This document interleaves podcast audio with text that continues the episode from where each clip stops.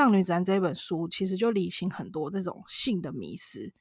我一直很喜欢吉吉一直在强调保险套是很重要的好朋友。他说不要再相信戴套会过敏、不会怀孕这些话。那保险套能够避免掉的，其实很主要还有个性病。没有人想要在就是性爱性行为后面对去泌尿科或是妇产科这种尴尬的地步。欢迎收听卡卡老师性教育，我是卡卡老师，这是一个性教育的频道，提供零到一百岁的正确性知识，提升女性的情欲跟性自主权。有情感的交流，才有好的性生活。懂性欲，更能享受性生活。Hello，大家好，我是卡卡老师。今天这一集呢，我们要来聊一本书。然后这本书是一位翻译来自国外 G G Angle 的《浪女指南给女性的性爱与生活白皮书》。那其实身为女性呢，其实我觉得看这本书之后，我觉得。呃，就是希望说每个女生可以在这个成长的过程当中，可以看到这本书，因为它其实可以避免，就是在你这个成长的过程中，无论是在你的性爱，或是你的感情关系，或是你在社会上遇到了很多多多少少可能有一些不舒服、不开心的事情，那这些这本书里面就可以帮助我们在这个生活当中，可以过得稍微。呃，轻松一点，然后更了解自己，知道说，哎，其实我可以避免一些受伤的路程。这本书可以让我们更了解自己的身体，然后无论是探索自己的性爱，然后建立自己的呃自信等等的，其实都还蛮有帮助的。会推荐这本书，是因为晨星出版社邀请了我写的这本书的序。那这本书呢，其实不止女性可以看，我觉得男生也蛮值得看的。这本书今天是我们的主角，也邀请了这本书的执行编辑雅琪来在我们的节目来聊这本书。那首先呢，先欢迎一下雅琪，那打个招呼，介绍一下自己吧。呃，大家好，我是晨星出版社的编辑雅琪，那也是这本《浪女指南给女性的信爱与生活白皮书》的执行编辑。我目前在诚心主要是负责医疗保健，还有那种关于健康性爱等方面的书。那诚心出版社有关于健康性爱的书，多半是为了。推广正确的性观念，那对社会上很多错误与迷失的性爱进行一些纠错或是修正。那所以这本《让女指南》也被我们归类在这个健康 sex 系列当中。嗯，所以这本书算是性健康的一本。呃，专业的书，那其实大家不用担心说，其实这本书虽然说归类在健康类，可是它其实有很多的面向，也包含了就是探讨一些性别的议题啦，或者是生活上我们可能也许你会遇到一些像前一阵子 Me Too 运动，它也提了很多，你遇到性骚扰的时候有一些不同的情境，可以怎么样去应对。那也包含就是说非常呃，我觉得它里面有一些段落还蛮不错，待会我们可以再稍微细部的聊一下。首先呢，我们也要请教一下雅琪，就是说，哎，当初怎么会挑到 G G Angle 这一本书？那它原本的英文的翻译跟中文的翻译好像有一点点不一样。然后英文的书名叫《All the Fucking Mistakes: A Guide to Sex, Love and Life》，这是在国外呃，就是畅销的书呃排行榜里面所选的吗？还是说，哎，有看到？还是你们在选书的过程中有人特别推荐，或者说你们自己有看到这本书觉得还蛮不错的？哦，那个这本书会挑选这本书的原因，其实我今哎今年才加入晨星出版社。那《让女指南》这本书是之前那个编辑挑的，但根据他留下来的那个选题企划，有一些想法与整合我自己在编书时候。有呃的一些浅见，认为《让女自然》这一本书的重点内容，无疑是非常合乎我们想要传达给读者的观点，像是正确探讨自己的身体与建立性自主的观念。那作者吉吉，她以一个过来人的身份，如同好姐妹般，告诉女性如何在充满荡妇羞辱的世界中找回自己与爱自己。在面对性别攻击还有歧视的状态下，我们要怎么去采取回应，或是建立一个比较健康的心态？那吉吉在书中有说一句话说：“你可以成为任何你想成为的样子，做自己想做的事情。”那在这一本书，其实性赋权一直是这一本书的主轴，也是我们健康性爱系列缺失的一个环节。我们过往提供给读者多是面向男性客群的一些书籍，那有关女性在这些书籍中的角色，似乎都是被动与承受的一方。那当时的社会氛围也不太容许女性去谈论性爱啊之类的这些性行为这些事。但近年来，我们也可以发现，女性逐渐呃不再避讳谈论性这件事。那也有许多性学的专业的女性专家、名人或是网红 KOL 引领大家进入这个领域。那这也是我们这个系列很大的目标，让不同性别的大众都可以了解与拥抱自己的身体，还有拥有正确的性爱观念。以话题层面来看，Me Too 运动当然也是我们选择让让女子的主要因素之一。呃，二零一七年的时候，其实 Me Too 运动跟它。那个 hashtag 在那个社群软体上如火如荼的开始，那甚至席卷到了全世界。大家也知道，今年台湾也爆了好几条 Me Too 的运动。那所以，因为这个 Me Too 的效应，让那些受害者觉得呃难堪与折磨的过往有了可以诉说的机会，也让那些对他们的呃对他们来讲是道貌岸然的加害者的阴暗面暴露于阳光下。那我希望《让女直男》这一本充满力量又有温温度的书，可以成为这些受害者的微弱亮光，因为它的文字非常渲染力，它可以让女性们知道自己并不孤单。那此外，《让让女子然》也是非常符合给女孩子的一个性教育书籍。可是因为我们台湾的那个分级制度，那它里面有一些部分文字的内容，所以我们那时候选其实犹豫很久，所以。但最后只能选择限制级，所以我觉得有点可惜，不能让更年轻的女性看到这一本书。有一些性观念，我一直觉得说是青少年必须要知道的，因为他们容易对情爱还有性感到一些感到迷惘。他们可能透过那个 A 片、社群平台的色情广告，还有我们这个避谈性的社会，像他父母师长其实是很少会跟他们谈这件事，所以他们对这个会迷惘，也很容易误入歧途。那《让女子》这本书其实就理清很多这种性的迷思。我一直很喜欢吉吉，一直在强调保险套是很重要的好朋友。他说不要再相信戴套会过敏、不会怀孕这些话。那保险套能够避免掉的，其实很主要还有个性病。没有人想要在就是性爱性行为后面对去泌尿科或是妇产科这种尴尬的地步。所以在享受性爱的同时，我觉得保护自己是非常重要的。所以就是综合刚才讲话题层面、教育层面，还有我们想要传递的观念，所以我们最后选择了《让女直男》这本书来出书。嗯，对，我觉得刚刚雅琪讲的蛮多的内容哈，我觉得都还蛮重要的。那刚开始的时候，你有听到性赋权嘛？其实很多人对于那个“赋权”两个字不太理解，其实就是 empowerment，就是说女性从。赋予这个力量，他能够去做一些选择，或是说他能够知道说自己是有能力去做一些事情的。那其实过去的女性比较少有这样的意识，所以其实也是这本书我们想要去多强调，因为过去的性教育比较多针对女性，都是比较哦、可能是配合男性，或者是说我们在性教育的方面，就是说，哎，女生就是弱势的族群，所以其实，在女性不太知道说，哎，自己是有权利、有能力。去做一些事情，包含就是像 Me Too 运动，我们是有机会可以去发声，或是可以去拒绝别人这件事情是比较少在论述的。那刚刚呃呃雅琪也有提到说，关于这个性教育这件事情分级，其实也是一个非常困难去呃就是怎么讲，这这是一件很难的事情，在抉择的过程当中啦。那我觉得像呃雅琪有提到说，很多的青少年他们。其实老实讲，现在他们要获得资讯，网络上其实是即使是有分级制度的，但是在点选这个什么，我已年满十八岁或是未满十八岁，我相信很多孩子都会点我已经满十八岁去看那些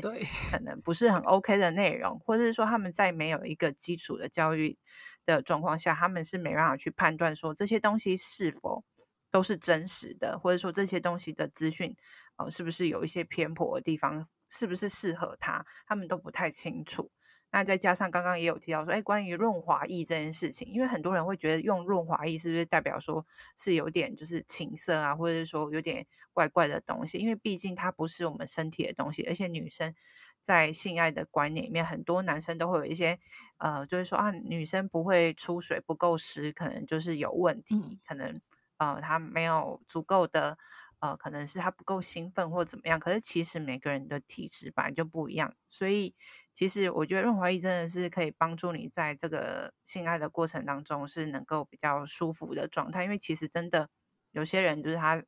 天生就是没办法那么容易润滑，所以说就是在性爱过程就会很痛，而且女生就会常常会要隐忍嘛，就是嗯不舒服，但是又不敢讲，所以在这个过程当中可能就会觉得，哎，做爱这件事情好像有点。不太开心，然后但是又不太敢去跟对方说，不知道是对方的问题还是自己的问题。但是女生有时候很多时候都是会觉得是自己的问题，会责备自己，会觉得好像是我自己的身体怪怪的这样子。那其实我觉得在这本书里面有很多的观念都是蛮值得女生去看，然后会知道说啊，原来过去的我花了很多的时间去呃，就是怀疑自己，觉得自己不够好，或者说哎，有哪些？呃，就是观念其实根本就是错误的，然后借这本书就可以知道说，哎，其实，呃，我可以怎么样让自己更开心，过得更自在一点，可以成为你想成为的那个人。那这本书呢，其实它涵盖的主题非常非常的多。他说是白皮书，真的是不为过，因为它真的很很多的内容。那雅琪也介绍一下。他这本书的内容真的非常多，然后就是我觉得他传递的核心就是一再传递，呃，一再讲就是女性自主权这个这件事情。那所以它里面很多元，那有分成三个部分。第一部分讲的是女性主义，女性的性自由，像是自慰啊、性自主等。那第二部分则是女性拥有如何拥有健康的生活，他有谈到呃怎么挑选按摩棒。情趣玩具，或是润滑液等，或是依靠性简讯。基基基本身有在教授性简讯，也有学习性简讯这件事情。他觉得文字的力量可以增加非常多的情趣。那他呃最后一个部分，则是生活方式与爱情的指引，走出劈腿的阴霾，允许自己自怨自艾，都是这一个部分的重点。嗯、所以就像刚才刚刚老师说的一样，副呃我们的副标。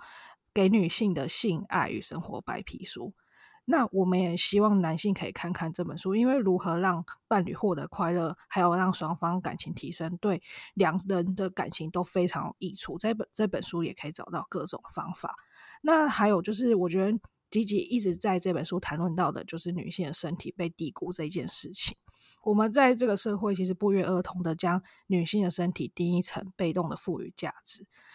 他有提到一个叫有害的男子气概，一直充斥在我们社会中。那女人既被要求性感，却又不能放荡，这就让我想起西蒙波娃女性主义的圣经那本《第二性》中，他一直在强调，女人一直作为是男人的他者而活，被降格为次等的阶级。他里面有想讲到，为了讨人喜欢，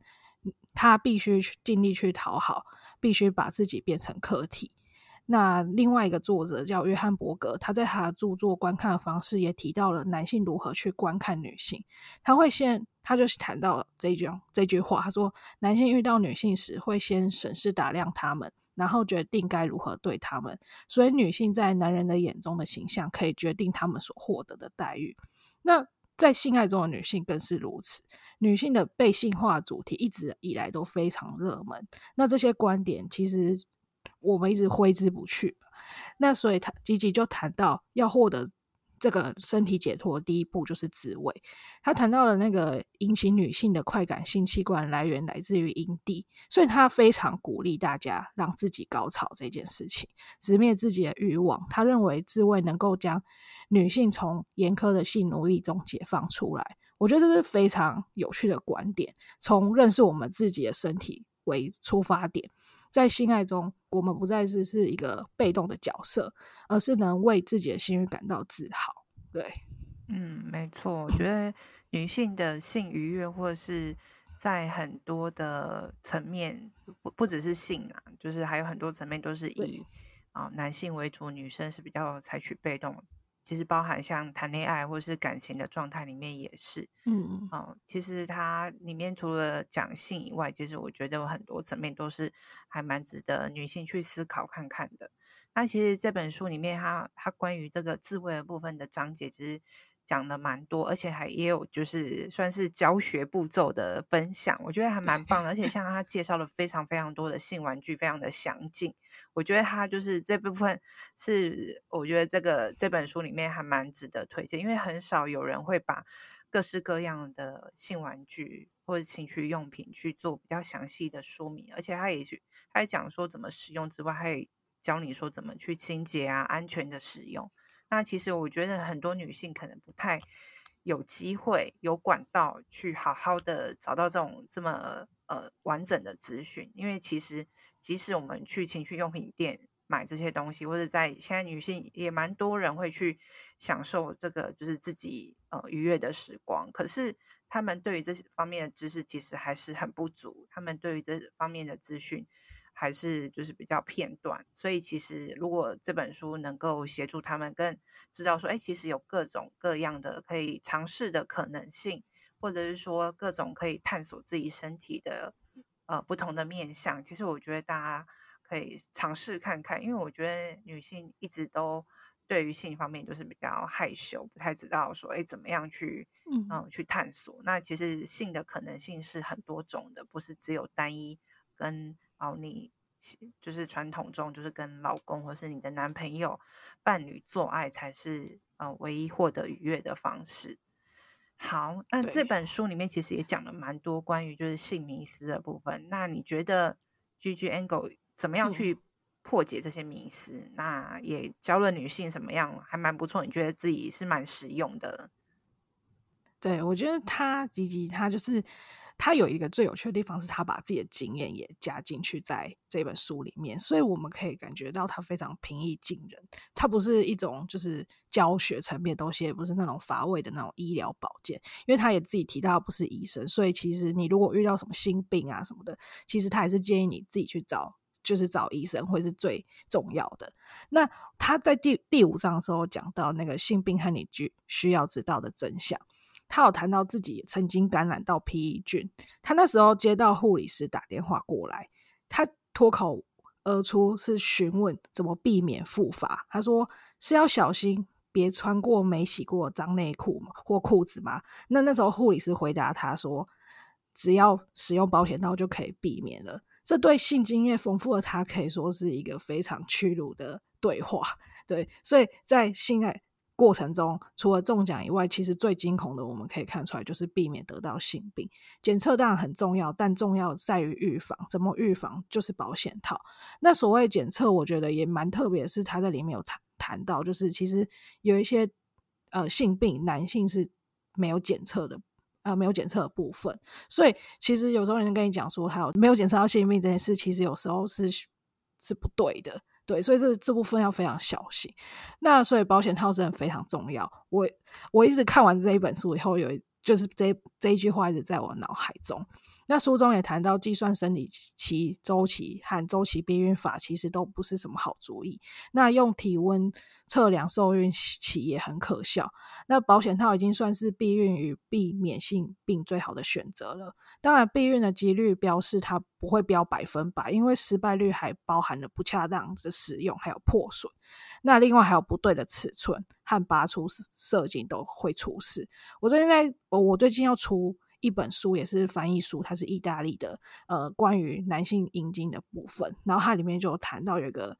呃十六岁、十七岁的高中生吧，然后跟女性做爱，可是他发现自己怎么都硬不了，那他就去看求助那个医生，泌尿科医师，然后他就说他的保险套尺寸是错误的，对，所以其实这都是非常需要注意的地方。那让女子男有谈到一个叫头头脱套。那这是非常糟糕的现象，像国外美国加州、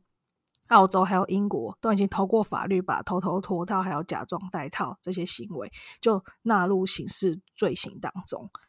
最后我们不得不提到就是 A 片，像吉吉说，当涉及孩子和教育时，A 片和现实的性爱如果没有划分清楚是非常危险的，因为它影响了整个社社会对性的理解。那此外，A 片会为现实的生性生活带来麻烦，就像他在书中有说到，他有一对朋友因为看太多 A 片，反而对呃彼此谈彼此的性行为感到兴趣缺缺这样。那所以就像他说的，A 片没有错误，可是因为它是一个娱乐产物，所以我们要采取预防措施，并且以健康的心态去看待 A 片。其实这对自己还有跟伴侣从事性行为都非常有加分效果。对，刚刚那个雅琪分享到关于 A 片这件事情，其实 A 片的性教育，光是要讲，应该就要讲很多了，或者是说，我们应该会把所谓的性行为跟 A 片里面所呈现的样貌，就是画上等号。可是，其实真实的性爱并不是都是像那样，就是一定要勃起变硬，然后插入，然后这个才叫做做爱。那也有一些，就是之前也有一些研究，就是问卷调查，问一些女性啊，或者说关于哪些男生在床上做的事情是你最不喜欢的？因为其实，在国外的 A 片里面，就是男生很喜欢掐女生的脖子，然后他们会以为说女生这样会很兴奋，然后会更享受。可是其实有超多的女生是超讨厌这个动作的，就是不舒服，然后不开心。但是。呃，很多男生都不知道，然后或者是说，有些女生会觉得说这样做好像也可以让伴侣觉得好像很兴奋，所以他就配合这样的一个动作。可是其实彼此都是可能都有一些误会在，所以他根本就不知道对方其实根本不开心，然后另外一个人就觉得我好像在配合对方，所以其实都会有一些错误的理解。那再来就是呃，刚刚也有提到说，哎，过度看 A 片，然后对彼此会心智缺血，的确是。嗯、当你有一个非常非常刺激的东西，就像你是呃很喜欢吃辣的人，然后一天每很常吃辣，然后当你去吃一般的干面的时候，你会觉得说好像没有味道，会觉得不满足，然后就还是会想要忍不住想要加辣，就是你对于那个刺激的程度跟呃你的脑。对于接受这种性的刺激，已经到了一个程度是，呃，没有高于这个程度，你就没办法去兴有有那个兴奋的感觉的话，所以其实你对伴侣的任何的贫乏的性爱的话，就会觉得好像不够足以刺激，所以其实这种都还要再就是要有一个新的训练课程，让他能够恢复到就是两个伴侣之间比较。舒服的性爱，要不然的话就是长期的话，就是两个人真的没办法好好的做爱。其实刚刚还有一个观，还有一个观念还蛮重要，就是关于那个保险套的。因为其实很多女生不知道说，哎，只要你开始有了性行为，只要你没有戴套的那一次性行为之后的第三年，就要开始做子宫颈膜片检查。很多人以为是什么三十岁以后。然后才要做，可是其实不是，是你有性行为，然后只要你没有戴套一次之后的第三年开始，你就要固定每年都要去做检查。像吉吉就有检查，作者就蛮真的。我觉得女女生都要啊，如果你有就是有伴侣在固定性行为，嗯、除非你真的两个都全程戴套，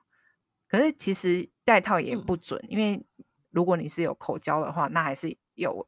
就是接触 HPV 的危险，对啊，或是其他可能的危其他传染病的危险，不一定是性病，B 肝也会啊，B 肝也会透过性病传染，而且那个性性爱的过程传染，性性性行为传染，血液 传染这样子，体液传染，任何传染，猴痘也会啊，新的病毒。可是我觉得蛮好奇的是，鸡鸡他不是有讲，哎、欸，口交保险，对对对。有口交保险套啊，就是还蛮特别的。那其实是就口味的差别啦，因为一般的 保险套就是上面有润滑液，那个味道没办法吃啊。对啊，对，就不好吃。对对对，你知道还有针对女 性的阴阴保险套，对阴道的口交保险套，它其实有点像保鲜膜啦。哦，对，就是一就是片的那种。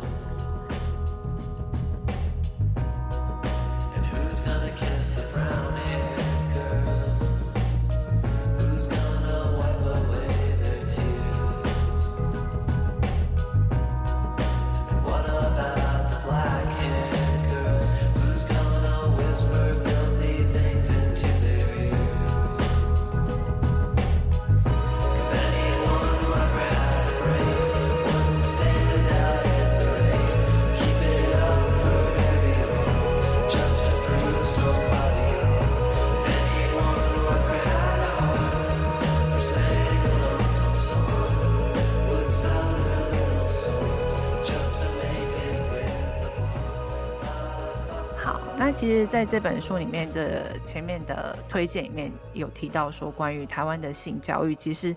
对于性愉悦跟性赋权的观念是比较缺乏的，因为毕竟台湾的性教育还是停留在哎，女性或是不不一定是女性啊，就是所有人的性教育都是在你不要随便去触碰别人，然后身体界限很重要，然后允许，然后以及就是关于避孕措施这件事情，所以对于性教育的的想象其实是蛮局限的。那其实我觉得，Gigi 在这本书里面，其实他讲到了很多的。呃，层面的讯息，其实我觉得都是包含在性教育里面。那你觉得，呃，就你自己看完好了，你觉得自己在这个成长的过程当中，也许你自己也有呃性教育的一些呃过去的经验，你觉得有哪些部分可以让你，嗯，就是你可以想要多学习些什么，能够让你觉得说这个性教育是比较完整的？嗯。因为嗯，说到就是性教育缺乏这一件事情，呃，我之前就是在 D 卡看到有一篇文章，它的标题叫做“不知道阴道在哪”。那那个 Po 文者他就是问了当时在寝室的有六个女生，居然有一半的同学都找不到阴道在哪，太夸张了？而且他们都是大学生，他们都是大学生 啊，所以就是我那时候也觉得这是不是写手，可是。底下还真的有一些人反映说有遇到相同的状况，就是不知道自己的性器官的部位在哪里这件事情，所以这这是真的让我觉得非常意外。对，所以我觉得女性了解自己的身体真的是还有一大段路要走，因为我们性教育已经有一点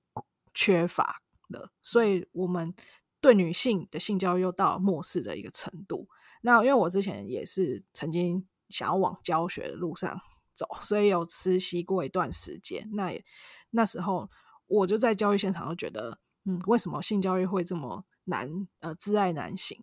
其实就是非常不意外，因为家长或是公众批判都是性教育缺乏的原因。像是二零一九年的时候，家长团体就抗议国中性教育教自慰这件事情。他认为书中出现快感、对身体无害、情欲自主等字词不妥。可是我觉得这些字词都是非常的正面的，他也不是说很色情，也没有怎样，所以就觉得说，哎，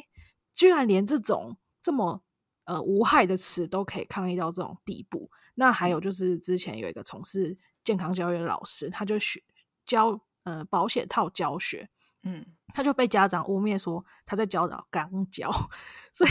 他导致他有点受挫。可是他也不会放弃再继续从事性教育这这一块。那这些过激的现象让老师其实，在教学面临到不少的困境。就像吉吉他说：“他说我们害怕教孩子们关于性的现实，因为害怕破有破坏现有的体制。那不是每个人都有冲撞的勇气。虽然如此，我还是有看到很多老师在这一块非常认真的在经营。那当然，性教育的困境也不只是我们台湾，在世界各地都都是屡见不鲜。像第一章，吉吉有谈到了美国面临的困境。”那他有讲到一个他以前小时候的小故事。他说，他当他想起我那一百零六岁的性教育老师时，我还是觉得毛骨悚然。当时他穿着一身连衣裙，将保险套套在香蕉上。那他说这一刻就涵盖他青少年学性教育课程的印象。那我觉得蛮有趣的是，那时候我就联想到我那时候呃国高中吧，也是我觉得保险套这件事情其实是课程蛮。重要跟印象的主题嘛，所以我们有印象就是发放保险套这件事情，还有堕胎影片。那这两件事情大概就是我青少年性教育课程的印象。对，其他其实呃真的不知道老师在教什么，或是老师就一直跳过这样。那所以我，我觉得很多观念我们没有学得很确实，那错误的观念反而更历久弥新嘛，就在我心中会觉得。看到一些错误观念会记得更清楚，因为那是自己学的，对，所以就是我们对性教育其实是一个很沉默的，呃，沉默的态度，对，所以，嗯，吉吉就觉得说学校应该要教授完整，然后是以快感为主的性教育，生殖系统和安全性性行为非虽然很重要，也是必须传授的课题，但。必须跟大家说，就是传宗接代不是性爱唯一的目的，没有教导我们人类与生俱来的冲动，对女孩子来说，甚至于对青少年或者男性也好，都是一个非常大的伤害。那随着科技的改变，其实我们在新知识这种议题，其实到处都可以见到。其实学生你再怎么压抑他，他还是会看到，因为现在大家都有手机，自己查就可以，而且他可能还比很多老师 都懂。对，对，所以如果我们一如往昔选择，就是哎，他们长大就会懂这种观念，就会觉得我们是不是把这个性的话语权拱手让给别人？那通常我们想要。呃，我们不想要让他知道，他越想会越想要知道嘛，所以他们就会去学习一些比较辛辣然后猎奇的观念。那我们不知道怎么跟他们谈性，嗯、其实我觉得影视作品是一个非常好的切入的话题，或是书。嗯、像近几年近近年来，我觉得有很多优秀的青少年性教育的影集，像 Netflix 的那个什么《性爱自修室》，然后还有我很喜欢一个挪威的青春剧叫《Skin》，我觉得他们。都是一个很好的素材，就是在看这些东西，啊，看这些影剧的过程中，也可以跟小孩谈这件事情。可是我觉得，就是小我们小时候啦，呃，可可能跟父母看这种 片，就是可能连亲吻哦都会觉得有点尴尬，对所以可能大家的心态还就是可能要先 自我要打开，试一下开放一点，对，不然真的会觉得好尴尬。对，要不然就自己一个人看也可以啦。对，对，然后跟小孩谈啊。对对，也要 跟小孩谈。可是我觉得现在的家长应该渐渐都比较稍微，呃，虽然会觉得尴尬，但是会知道说小孩子是需要指导的，即使自己不愿意谈，他还是愿意有一些呃投入一些资源，让孩子去获得一些知识。但是就是看家长要采取什么样的方式跟态度去看这件事情。可是比较可惜是像。像那个性爱自修室啊，虽然说它里面教很多很很棒的性教育的观念，可是，在分级上面就跟你的书面临一样的困境。它毕竟还是要在某一个年龄才可以看。对啊，哎，分级就是就是这么尴尬，所以有时候就觉得，嗯，对一些自杀什么的题材或者暴力的题材，其实大家小孩都可以看嘛。像我觉得有一些。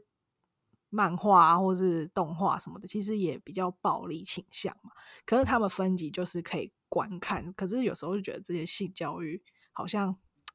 有点面临有点困难，就是分级这件事情。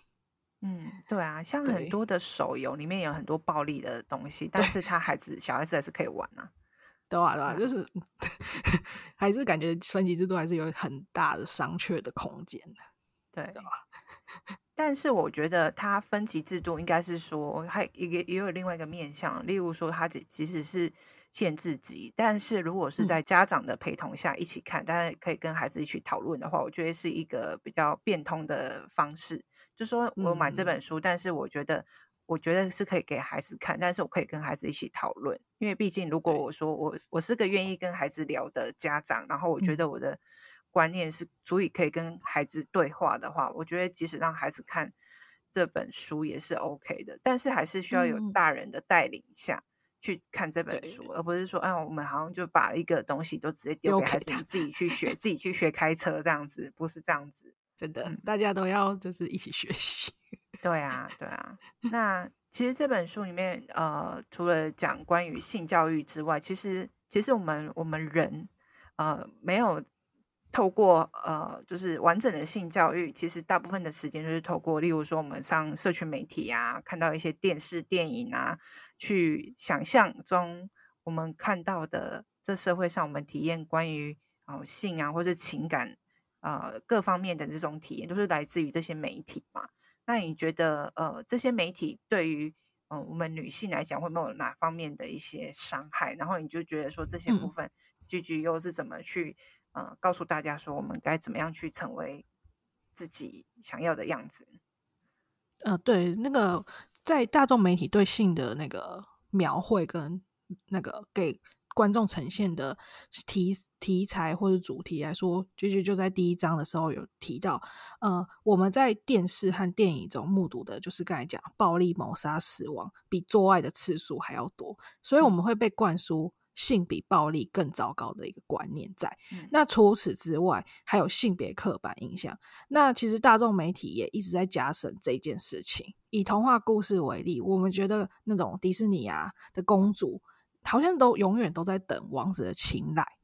但其实同样的，我也觉得童童话故事里的王子也很悲惨，因为他们没有个性，然后角色很扁平又很刻板。其实就像一个同个模板套在不同的故事，没有人记得这些王子的名字，就像是那个王旭走动物园，巴斯光年后来发现他只是量产中的其中一个，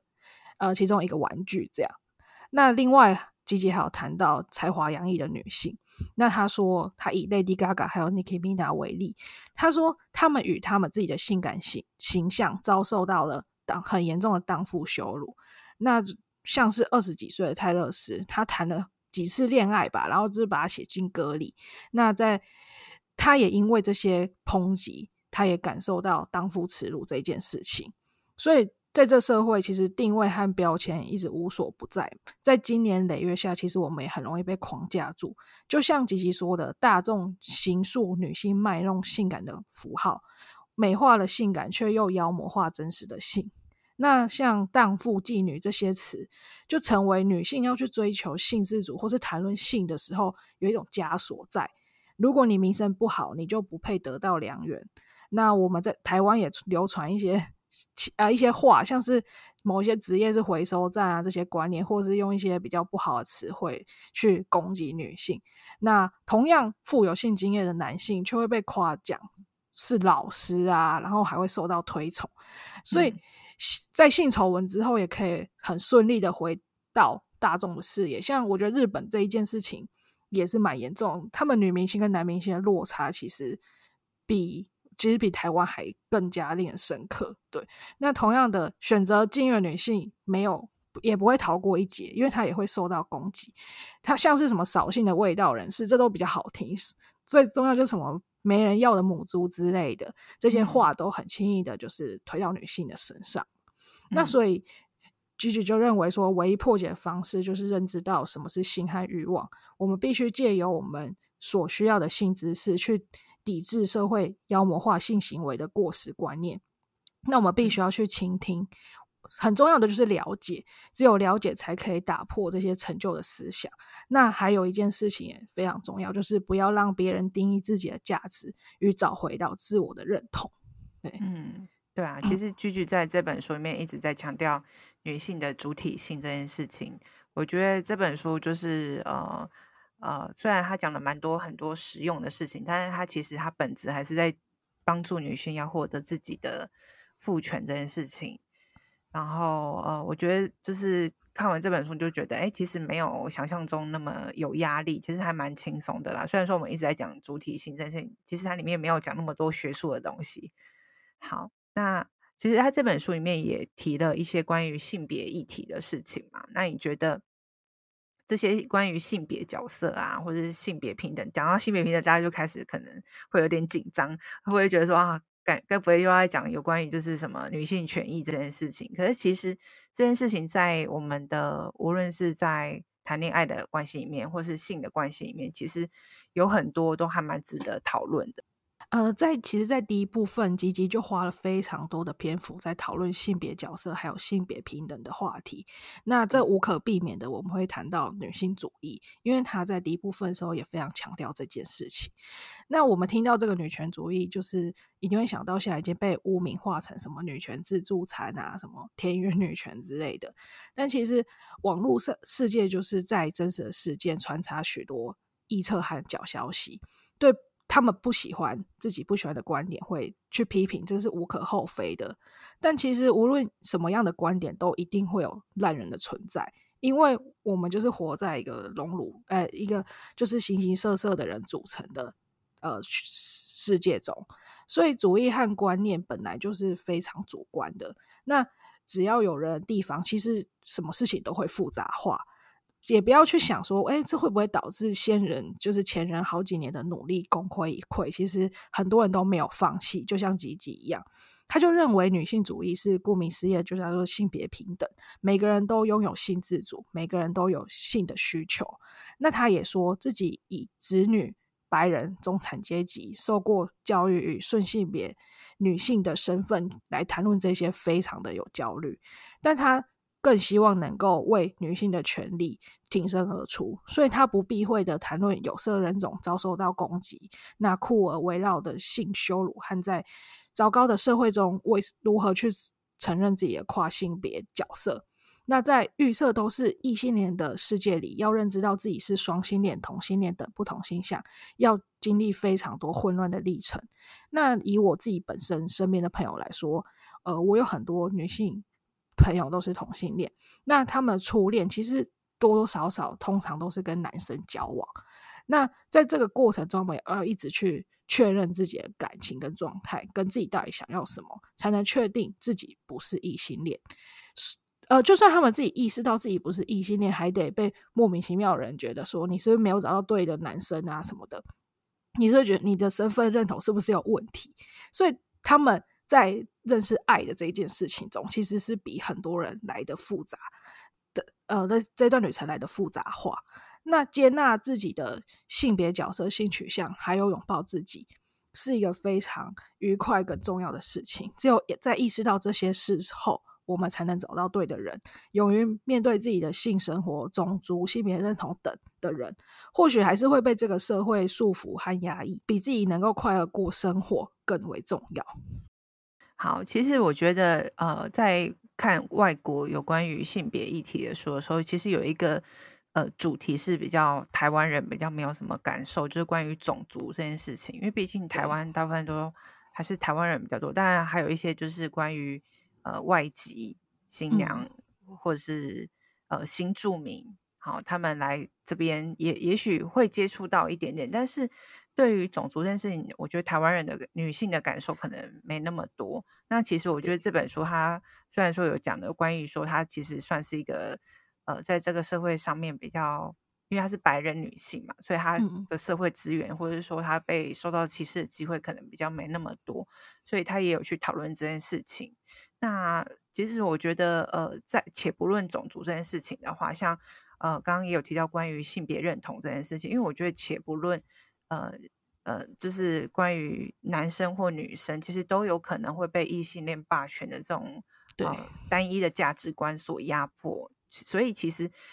其实这边已经跳脱了关于说，哎，只是女生会有这样的感觉，嗯、或是说只有男生会有这样的感觉。他其实是任何一个人，他只要遇到这种，好像你不是跟原本的价值观、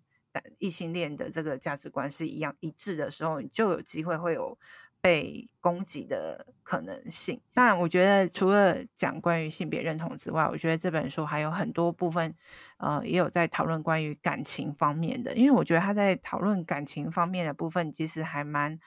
呃，就是蛮真的是他自己个人经验的分享。嗯。那其实他也没有讲很多有关于理论的东西，但是他把很多的呃他自己的经验去用比较故事的方式去分享。那大家也不用就是一直用一个比较传统的呃道德的价值观去看这件事情，但是我觉得它里面有很多故事都是蛮值得分享的。那你自己看了有没有觉得哪个部分也是比较印象深刻的？嗯，基基他是很会写他自己的生。呃，就是生平故事，然后我觉得他很多爱情故事都非常的有趣，所以这本书我觉得这个也是一个非常大的亮点。对，他在爱情中，其实他很坦诚自己除了被劈腿，也曾经当过小三。在吉吉大一的时候，他经由朋友介绍，呃，认识一个男孩叫艾萨克。那据他的描写，我觉得是非常典型的校园风云人物，就是大家目光当时。的目光都会在那个男生身上，那他们很快就变得非常亲密无比。但是，呃，故事转折点就在于艾萨克他在家乡有一位女友，所以吉吉在这一段感情中，他其实非常患得患失，毫无感安全感。那直到他走出这段关系，蓦然回首，发现说他非常他错得很离谱，爱情不该像是细菌一样侵身侵蚀自己的身心。那所以他只。他自白到，爱情和尊重同样的重要，不能够只是靠着激情和浪漫维持。那出轨虽然可以暂时舒缓一段糟糕感情得到的痛苦，但只要羞耻感一降临，他觉得只会更加糟糕而已。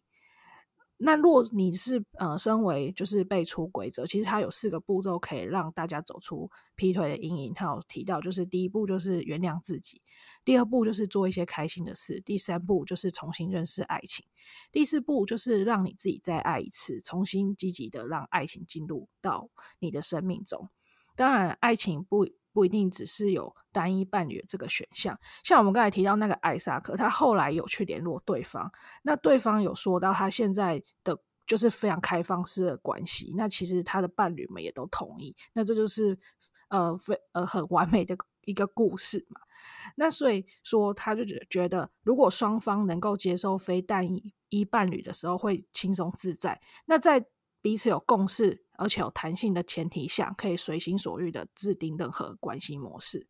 尊重于他人的意愿与坦诚沟通，向来是爱情的核心。那像是刚有提那个《道德浪女》这本书说，道德浪女很重视意愿。当我们使用“同意”这个字眼，指的是为了其中每个参与者的利益、健康和欢愉着想，积极的共同合作。其实我觉得，呃，就是要大家意愿都同意这件事情，其实是跟 Gigi 这个想法也是不谋而合的。对，对啊。那关于意愿这件事情，其实它的基础还是来自于你自己有没有这个意识，觉得说这件事情是 OK 可以的。当然，我觉得早期很多女性，她即使同意，但是她其实内心可能不一定是。有意识到说她是想要做这件事情，而是出于说啊，我愿意是偏向配合的部分，所以我觉得这个还是有一些差异。即使他同意，但是他是偏向配合的概念，其实是比较呃没有，还不是完全的同意啦。所以大家还是要去思考一下关于 consent，就是你自己想不想要做这件事情，跟呃你你真的想要做这件事情，还是说哎你只是哎想说哎不要破坏。彼此之间的感情，或是呃不想要让对方受伤，所以去迎合对方做的这件事情，还是有一些些差异。那在后面就是其实呃讲到关于配合对方这件事情，就是关于自我价值，就是女性很多时候其实是比较不知道说呃自己这个自我的部分，就是自主性的部分，或是性赋权的部分，其实是比较缺乏这个意识的。那你觉得他？在这本书里面，有没有教了什么部分，让大家可以去建立这样子的一个意识，然后怎么样去呃修复这个就是自己在感情面的，就是伤害，或者是你曾经嗯，你看完之后，你觉得有没有什么部分觉得还蛮不错的？哦。就是我觉得吉吉在那个最后的一个环这个部分，他有写到他和他深爱的前女友分手的心碎的故事。他说，在一段关系中，如果变得越来越恶劣，其实是非常容易去察觉到的。那我们要需要花费很多的力气去相信爱已经消失了这件事情。那嗯，这时候这时候我就觉得想到我一些朋友，他们条件不差，然后像是在薪水、外表还有才华方面，可是我看到他们在爱情中是非常卑微的，然后身心也饱受到折磨，甚至开始去否定自己，最后有的去走上心理智商师，呃，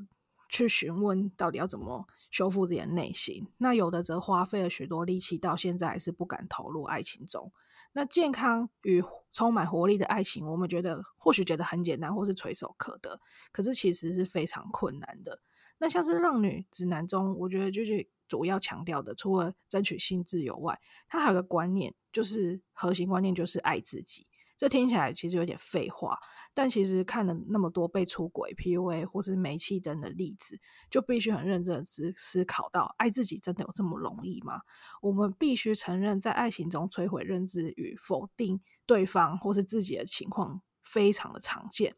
那像是我刚有提到，走出劈腿阴影的第三步骤叫做重新认识爱情。那他就谈到爱自己与培养自己价值在感情的重要性。就是有提到，呃，有讲到这样的一段话，说爱自己代表需要持续的自我，呃，精进自我，爱你的，爱你现在的混乱，爱那个即将长大变成成熟女人的自己，爱自己，并且在未来的每一步都要用心呵护。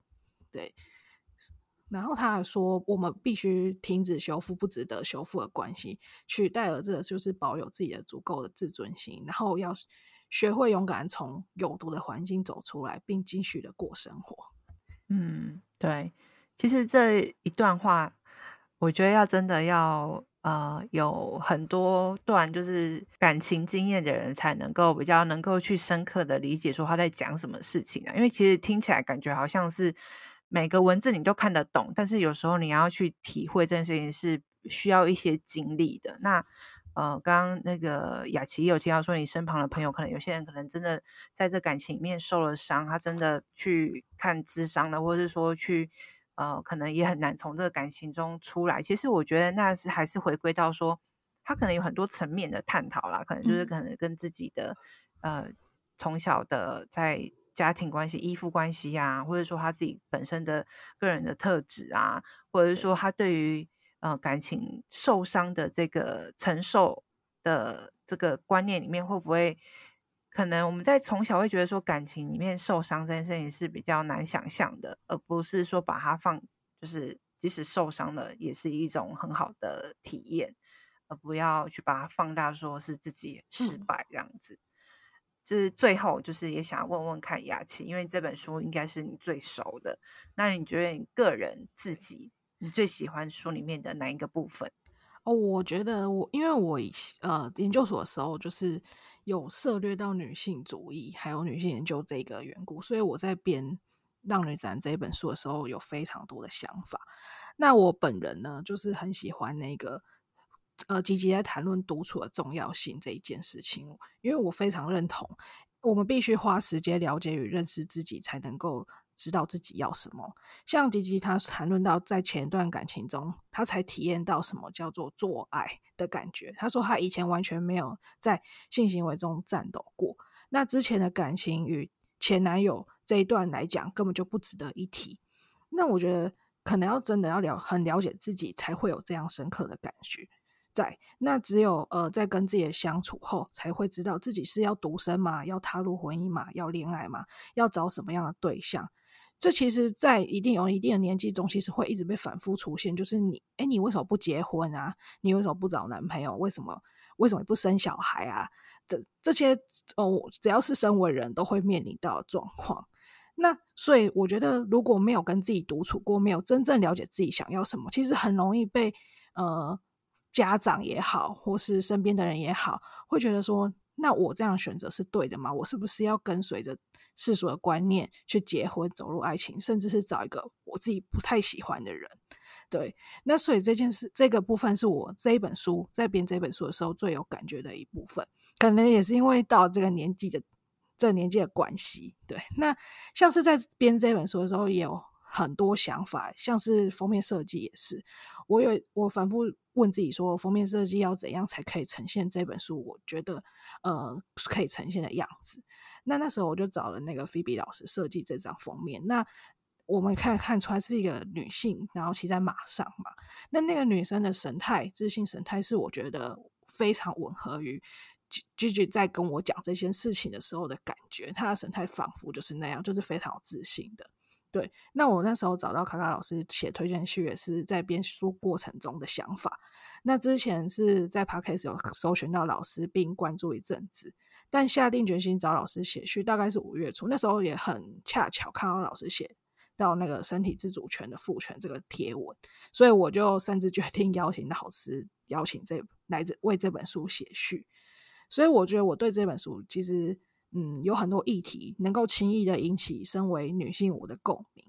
而且我很特别喜欢她的坦诚，她的性与爱的经验丰富。虽然有些地方我们还是会觉得有点主观或是太直白，可是我从她的感文字可以感受到，她